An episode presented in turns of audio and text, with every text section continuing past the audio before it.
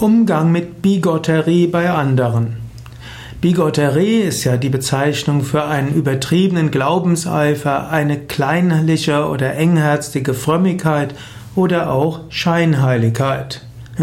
Denn Bigotterie kommt ja vom französischen bigot, heißt scheinheilig.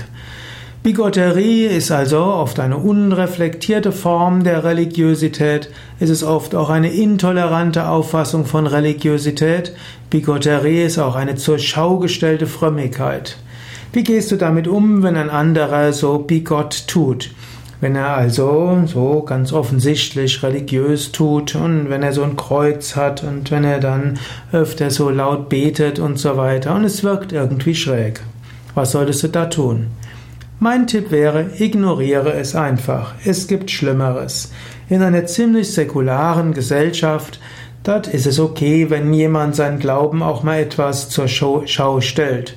Es schadet jetzt nichts. Es ist anders als früher, wo es irgendwie dazugehört hatte, religiös zu sein und so haben Menschen einiges vorgegeben und haben so getan, als ob sie religiöser als andere wären.